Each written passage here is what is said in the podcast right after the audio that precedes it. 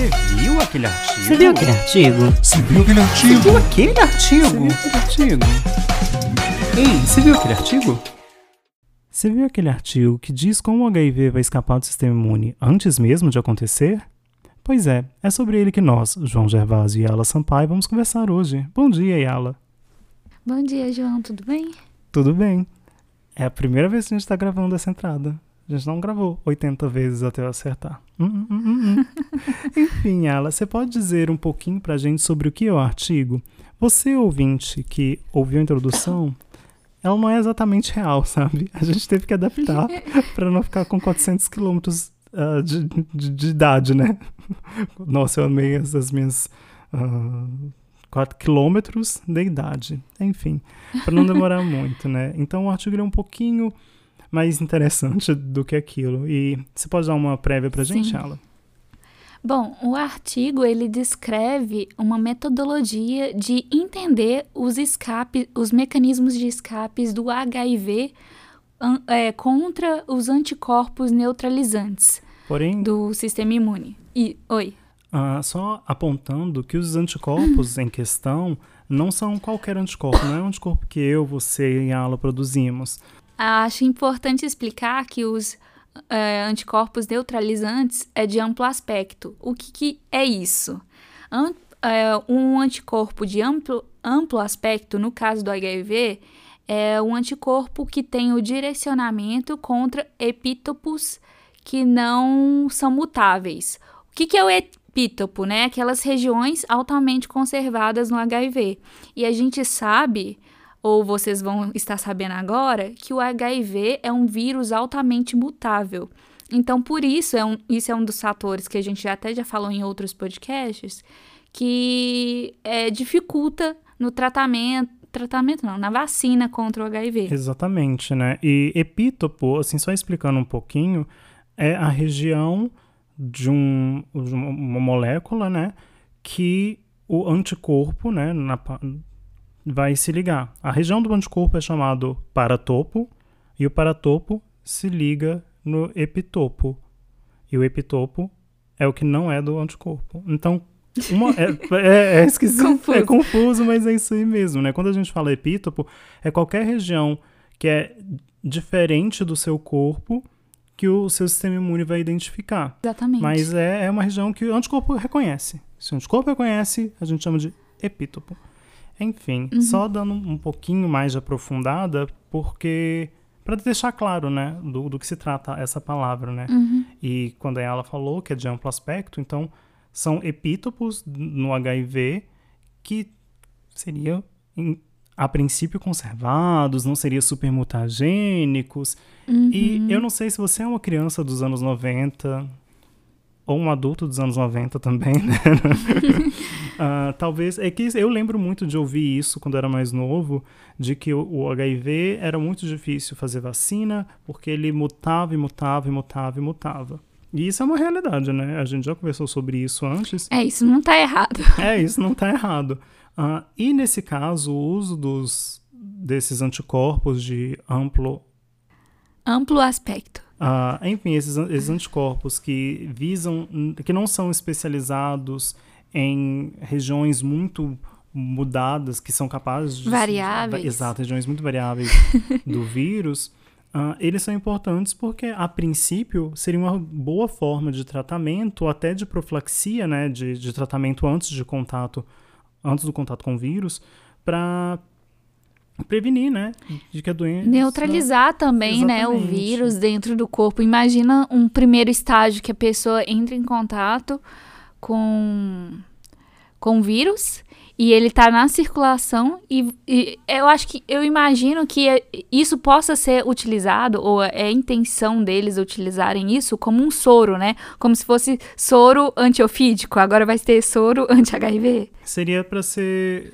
seria utilizado como um tratamento mesmo e não Sim. mas eu, eu coloco também como possível profilático porque a gente já tem esses tipos de ação para HIV especificamente, né? A gente tem a PrEP, que é a pré-exposição, e a PEP, que é pós-exposição. Então você tem nenhum deles são é com anticorpo hoje, né? Ah, Mas é algo que talvez a gente possa estender um pouco esse tempo de PEP, né, de tratamento pós-exposição. Porque hoje uhum. eu acredito que a PEP pode ser tomada até 48 horas após a exposição, né? Hum, então, talvez com tratamento, e aqui eu estou dizendo com base em absolutamente nada. Uh, talvez a gente consiga um tempo maior. Sabe, você tem exposição num dia e talvez você possa. E eu fico imaginando também que a, é, tratamento com o anti, anticorpos uhum. não é uma droga, né? É um anticorpo. Olha então eu imagino assim. que não tenha tantos efeitos colaterais. Eu, eu imagino assim que não tenha tantos problemas. Ou eu posso estar muito enganada.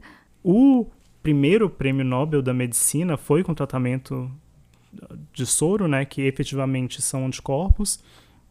Uhum. Então, é um tratamento que vem aí de centenas de anos, né? Não é uma coisa particularmente perigosa, mas tem tem também efeitos colaterais, né? Qualquer coisa, quase qualquer coisa que você coloca dentro do seu corpo vai causar um efeito. Eu não sei se é melhor ou pior do que os efeitos da PEP e da PrEP. E isso, aí eu vou te dar esse ponto aqui real, sabe? Porque... É, eu também não sei. Eu só fico imaginando que eu fico imaginando, porque eu não sei, não pesquisei, mas eu, eu imagino que os medicamentos PrEP e PrEP, esqueci é, o nome. PEP e PrEP. PEP. É, e PrEP.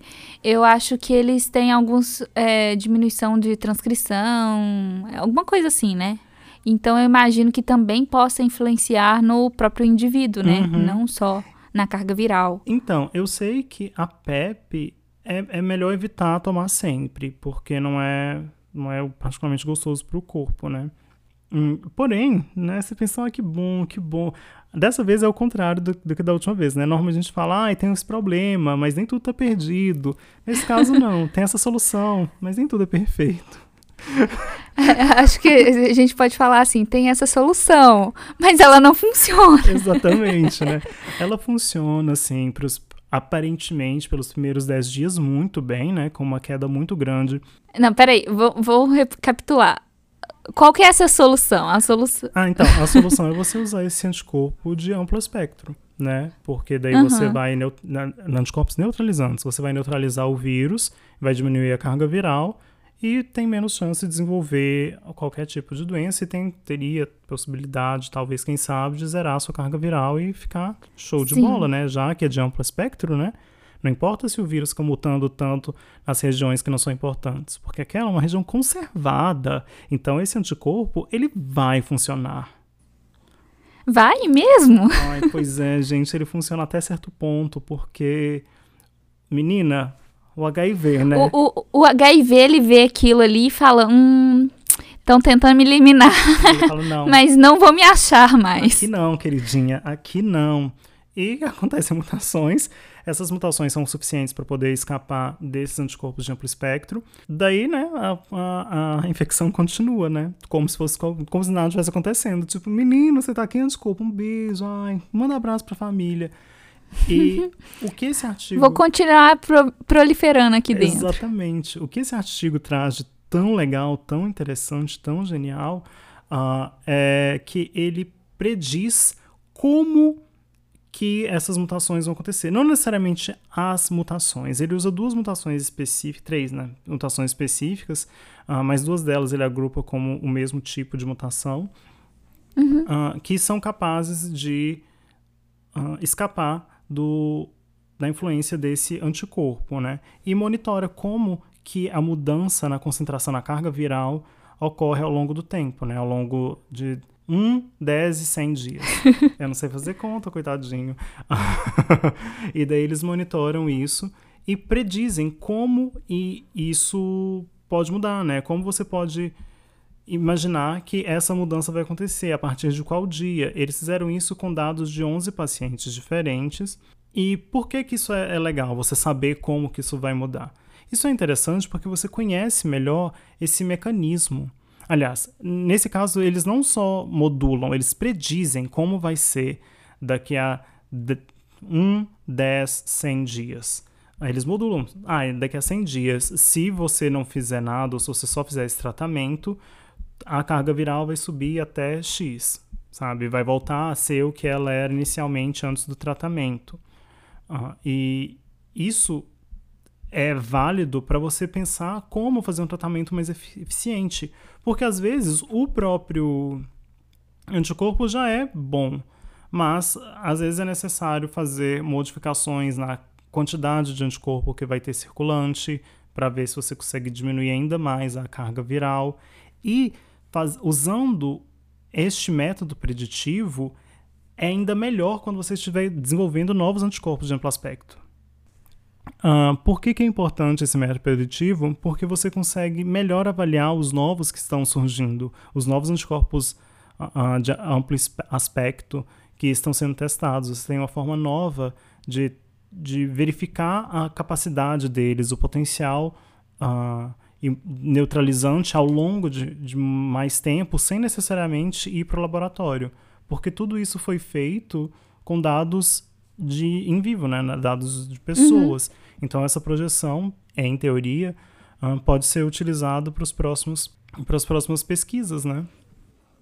Eu imagino que você possa utilizar esse modelo de predição para além de testar novos anticorpos, né, você descobrir e tentar compreender a fundo qual que é o sistema e o mecanismo de evasão do vírus do sistema imune. Como ele se muta? Ah, ele mutou aqui. Será que a gente dá outra, outro anticorpo diferente para ele tentar mutar de outra forma? Sabe, assim, criar mecanismos para que ele não escape, talvez. Assim, talvez, eu tô viajando né? muito no não, futuro, né? talvez. né? Mas talvez, assim, criar um, um, um, aparato, um anticorpo, né? Não só de amplo espectro, mas vários anticorpos diferentes que, é, assim, entre aspas, né? Ataque em múltiplas frontes, né? Do HIV. Eu tô uhum. viajando, mas né? É, o eu... anticorpo de amplo espectro é isso, né? Uhum. Só que dele tem que ser mais amplo ainda. Não, é, mas aí a gente tem que ser mais esperto do que o HIV, né? Cara. Se ele tem um ritmo de mutação muito grande, a gente uhum. tem que raciocinar muito mais do que ele. Não é necessariamente relacionado. Ah, não, é sim, é relacionado com, a, com artigo, sim. É super relacionado com artigo. Então eu vou falar que uma das mutações, igual eu falei, são três mutações que eles pegam, mas quando você olhar lá no artigo, eles colocam WT, que é wide, né? Que é, que é wild Olha, não sei falar wide, é largo. Não, é o, o selvagem, que é o que está aí para todo mundo ouvir. Eles também colocam MT1 e MT2, que é um tipo de mutação 1 e um tipo de mutação 2. Até aí tudo bem, não tem problema. Mas o que eu quero colocar aqui é que o que eles chamam de mutantes 1, né, MT1, hum. uh, é uma mutação que acontece no, nos resíduos hum, 334 e 332 do epítopo. Não precisa saber onde é que é isso, mas se quiser tem lá no artigo, tá tudo bem.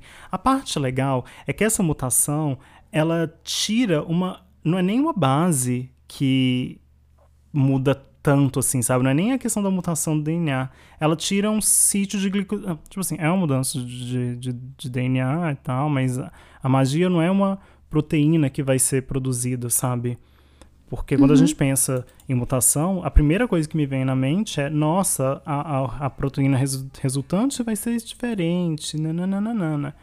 Nesse caso, ele elimina um sítio de glicosilação, que é importante para o anticorpo. Para o reconhecimento Exato, do anticorpo, porque o anticorpo né? ele vai se ligar a um glicano e não a proteína. Uhum. E eu Ai, eu achei, cara, sério, HIV tá de parabéns, ó. Tá de parabéns. Ai, não sabe fazer, copia e ficou uma merda. Eu achei. Ai, eu adorei, sério, eu adorei. Eu adorei. Eu sei que é horrível, né? Mas é porque foi muito de encontro do, do, do meu. Do que a gente pensa normalmente, né? Tipo, pra, pra mim é muito. É, é, eu acho que também, porque a gente é viciado, né? Em, em, em dogma central, né? A gente, é né? Dogma Sim. central, pra quem não sabe, é um DNA, vira RNA, vira proteína. É isso, é o dogma central da biologia molecular. e daí, quando tem um problema no DNA, muda o negócio no RNA, muda o negócio na proteína. E a gente fala, tá, a proteína funciona de um jeito ou de outro, tananana. enfim. Mas a gente tá viciado nisso.